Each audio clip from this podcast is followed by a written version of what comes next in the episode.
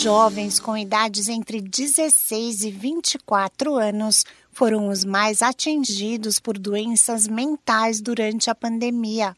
Pesquisa divulgada esta semana pelo Datafolha mostra que 56% deles relataram sintomas de ansiedade e depressão. Em seguida aparecem as mulheres, com um índice de 53%. O levantamento ouviu 2.055 brasileiros em diversas regiões do país e desse total, 44% têm enfrentado problemas emocionais.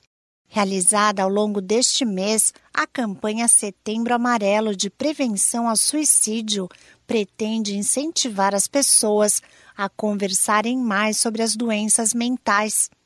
Só assim será possível reduzir estes números e salvar vidas. Olá, eu sou a Sig Eichmeier e no Saúde e Bem-Estar de hoje, converso com a Luciana Barrancos, gerente executiva do Instituto Cactus, uma organização filantrópica independente que atua na promoção de saúde mental no Brasil. Ela cita alguns dos fatores que tornam as mulheres um dos grupos mais vulneráveis às doenças mentais nós mulheres temos experiências de violência de gênero que são diferentes das que os homens passam. É, a desigualdade socioeconômica e de renda também é diferente, os diferentes status sociais, a alta sobrecarga doméstica. Uma a cada cinco mulheres, elas têm risco de, de vivenciar transtornos mentais comuns.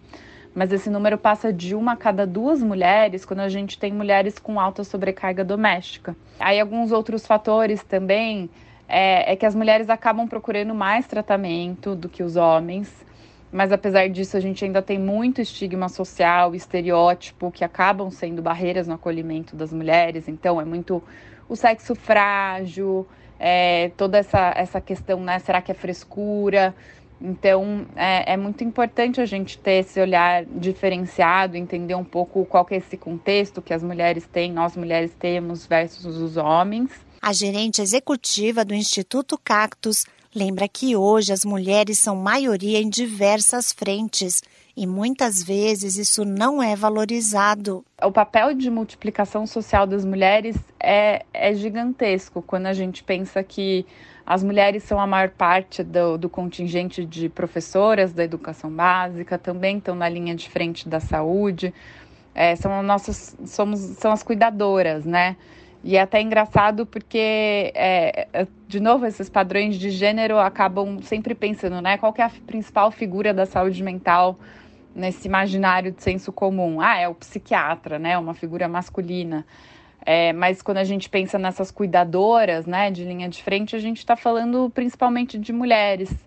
A mesma coisa em educação é, os grandes nomes, né? Paulo Freire, que a gente tem falado bastante por causa do centenário. Também essa questão do, do reconhecimento, de como que essas mulheres são vistas na sociedade, são valorizadas na sociedade dentro da, da, da sua classe produtiva, também é diferente. Isso faz com que o impacto da saúde mental, que é isso que a gente está vivenciando no dia a dia, e, e, acumulando né, essas experiências, esses fatores de risco, esses fatores de proteção também sejam diferentes. De acordo com Luciana Barrancos, outro grupo que precisa de uma atenção especial é o de jovens e adolescentes. Quando a gente olha para a prevenção, para a formação de uma sociedade estruturalmente diferente, a gente não deixar de olhar para a juventude, que é o nosso futuro, né? E, e além disso, é, os jovens, eles, é, quando a gente pensa em prevenção, a gente tem dados de que 50% das condições de saúde mental aparecem até os 14 anos e 75% até os 24. Só que a maior parte disso passa sem diagnóstico ou tratamento.